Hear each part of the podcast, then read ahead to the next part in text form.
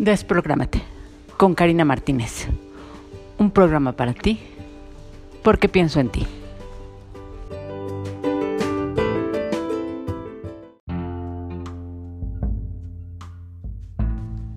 Hola amigos y amigas, ¿cómo están?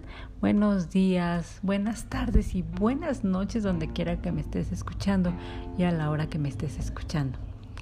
Pues el día de hoy, empezando también un nuevo mes, el mes de junio, un mes dedicado a los papás, ya que en diferentes países se celebra diferentes días.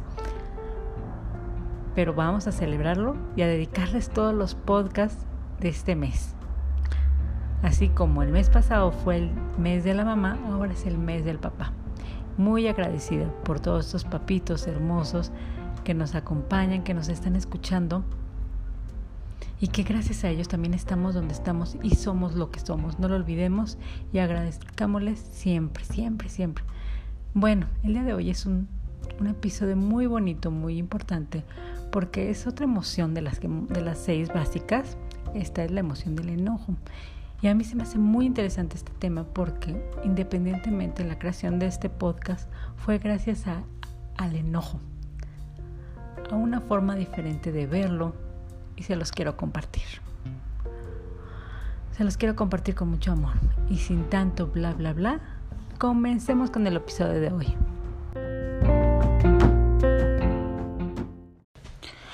Pues hoy nos toca hablar del enojo. El enojo, como ya sabrás, es una emoción básica del ser humano. Todos sentimos enojo de vez en cuando o muy seguido. Pero bueno, para esto vamos a hablar del significado real de esta palabra para que la entiendas un poco más. Vamos a hablar de las etapas o las fases y cómo podemos llegar a transformarla en algo positivo en nuestra vida. Bueno, el enojo en, diccionario en, lo busqué en su significado real y es más que nada dan muchos sinónimos de esta palabra. Esto significa que es una acción que nos que una reacción acción que, que nuestro propio organismo efectúa ante también un riesgo un algo que no está. Esto no es malo esto es de una manera positiva porque nos está avisando también nuestro cuerpo. Al final de cuentas todas las emociones los sentimientos nos está avisando el cuerpo Ay, hay cosas que tienes que cuidarte, hay ciertos peligros. Aquí nos está avisando nuestro cuerpo que hay algo que no es no nos está haciendo sentir cómodos, nos está incomodando. Entonces, pues el enojo es eso, es una acción a consecuencia de algo que estamos viviendo, experimentando, y esta acción muchas veces nos hace sentir incómodos. Esta emoción actúa a nivel personal, o sea, nos está haciendo sentir incómodos, entonces yo tengo que cambiar y tengo que hacer otra cosa. Pero nosotros también al racionalizarla la transformamos en un sentimiento que va más allá que va a poner expectativas en las demás personas. Casi siempre son en las demás personas, en las cosas también, pero más en las demás personas. ¿Y por qué ponemos expectativas? Porque esperamos que la gente actúe como nosotros queremos, cuando nosotros queremos. Y esto nos conlleva a una frustración, a una molestia, a un enojo, a decir, no, es que también tú no estás haciendo las cosas como yo quiero. Y eso también nos habla del control. Queremos controlar las situaciones externas cuando no se puede. Lo único controlable somos nosotros mismos, porque para nosotros solamente existimos nosotros mismos. No podemos controlar lo externo, lo que está allá, porque no es real para el subconsciente. Tú quieres poner el enojo y tranquilizar una situación que no te está gustando, quieres manifestar tu incomodidad, sea por medio de, de violencia, que también te va a hablar de ella al ratito, pero manifiestas tu enojo, tu molestia, tu incomodidad a través de esto. Aquí pues sabe muy bien hablar de, de las fases del enojo. Al principio pues, te molesta, te incomoda y ahí se queda. Esta es la primera etapa, donde hay una molestia, una incomodidad hacia algo o alguien por expectativas que hemos puesto que no nos permiten vivir en el presente, en el aquí y en el ahora, que es lo más importante. Vivimos en las expectativas de lo que esperamos que esta persona actuara en un futuro que se está convirtiendo en un presente, pero las expectativas aparecen por eso. Esta es la primera etapa, te digo, la molestia. La segunda etapa es la etapa de irritación. Cuando este enojo ya se empieza apoderar, por así decirlo, apoderar más de nosotros mismos, de nuestra forma de actuar, de nuestra forma de sentir, de percibir las cosas. En esta primera y segunda etapa cabe muy bien la gestión de emociones, aprender a gestionar nuestras emociones, aprender a escucharnos, a sentirnos, a darnos cuenta cuando aparecen esas alertas cuando sí podemos actuar sobre nosotros mismos y que estamos actuando sobre los demás, que esto es enojo convertido así racionalizado y es control, de lo que hablábamos en el episodio pasado. Y aquí te digo, puedes poner muy bien la gestión de emociones, actuar sobre ti mismo, ¿Te acuerdas cuando vimos eh, las heridas infantiles? Que yo te decía, bueno, eso te pasó de niño y te, te iban diciendo esto, te iban diciendo aquello, te ofendió así, te produjo esta herida, ahora la tienes que arreglar así. Bueno, ahí no podíamos, por nuestra corta edad, no podíamos decir yo no quiero esto, yo no quiero aquello. Ahorita ya podemos, ya tenemos la capacidad de que esto no nos afecte. Y eso es parte de la gestión de emociones. Observarnos, autoobservarnos, darnos cuenta, autoindagarnos en qué sí podemos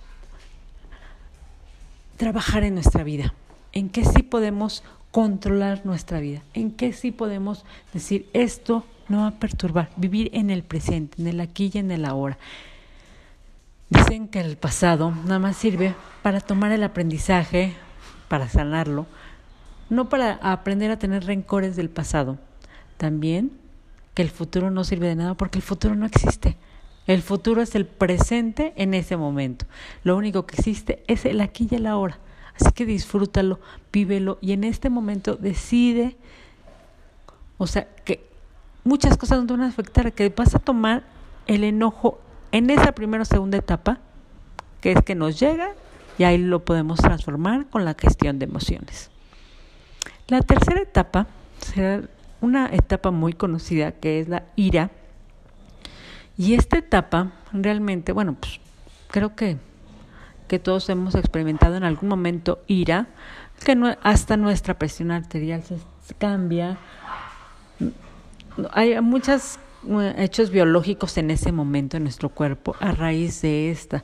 Esta puede provocar también enfermedades, migrañas, bueno, puede provocar hasta el cáncer. ¿Por qué? Porque nos estamos guardando las cosas, pero estamos teniendo la ira hacia adentro de nosotros, ¿no?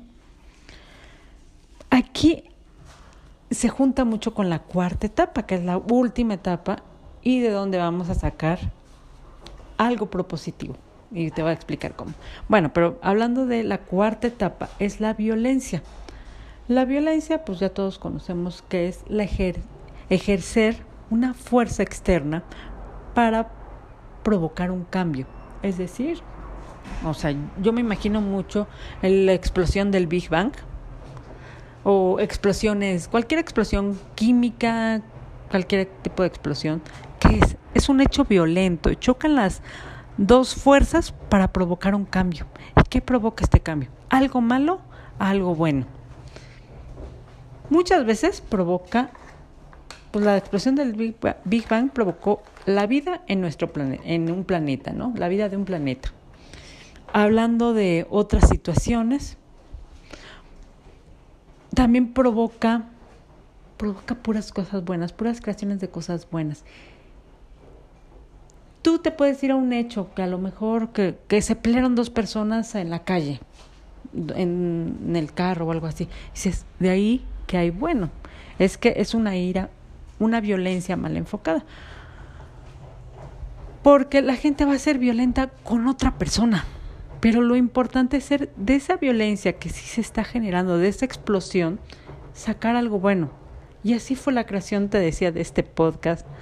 En un momento yo de mucho enojo, en el que no pude, o sea, porque a todos nos falla, no pude eh, gestionar la emoción y seguía yo bien enojada, bien enojada por una situación.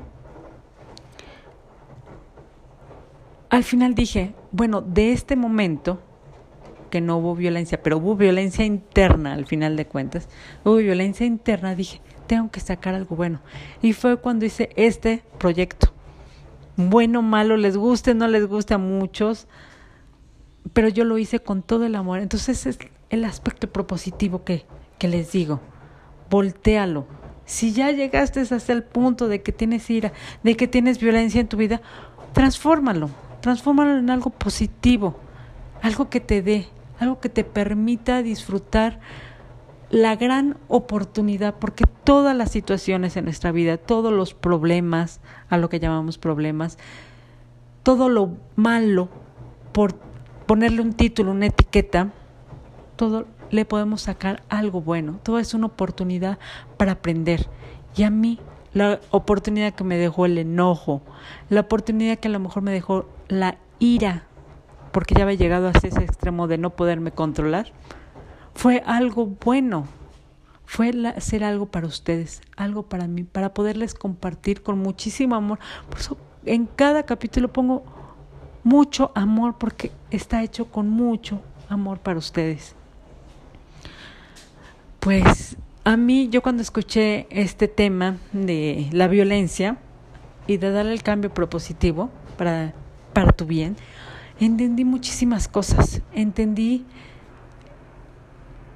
que todo tiene algo bueno, realmente, todo tiene algo bueno. Y no lo había visto antes, no lo había visto así antes, entonces los comparto porque es algo, algo muy bonito. El poderte dar cuenta que de, de cada situación en tu vida vamos a aprender, vamos a ser más felices, vamos a ser más empáticos, vamos a mirar con mayor compasión cada situación porque tiene algo bueno que nos deja. Porque créeme que el universo no quiere nada malo para ti, no quiere nada malo para, para nadie. Entonces disfrútalo, hazlo tu aliado, como te digo, ve todo lo bueno que tienes. Las emociones están para ayudarnos, para ser mejores, para poder ver a través, para poder limpiar cada día más nuestro envase, nuestro recipiente que tenemos de cristal, que nada más había que limpiarlo para ver todas las bendiciones que estaban afuera, ¿recuerdas? Pues pues aquí te dejo esto con muchísimo amor, es el es todo por el episodio de hoy, espero que te sirva mucho y me, me da mucha alegría compartirlo contigo. Gracias y bueno, no olvides buscarme en redes sociales, estoy en mi grupo de Facebook, podcast, eh, Desprogramate Podcast. Eh, ahí estoy las 24/7 para ti con muchísimo gusto. Cualquier duda, comentario, aclaración, eh, retroalimentación, lo que tú gustes, ahí estoy para servirte. Y bueno, pues es todo por hoy. Nos escuchamos la próxima semana. Bye.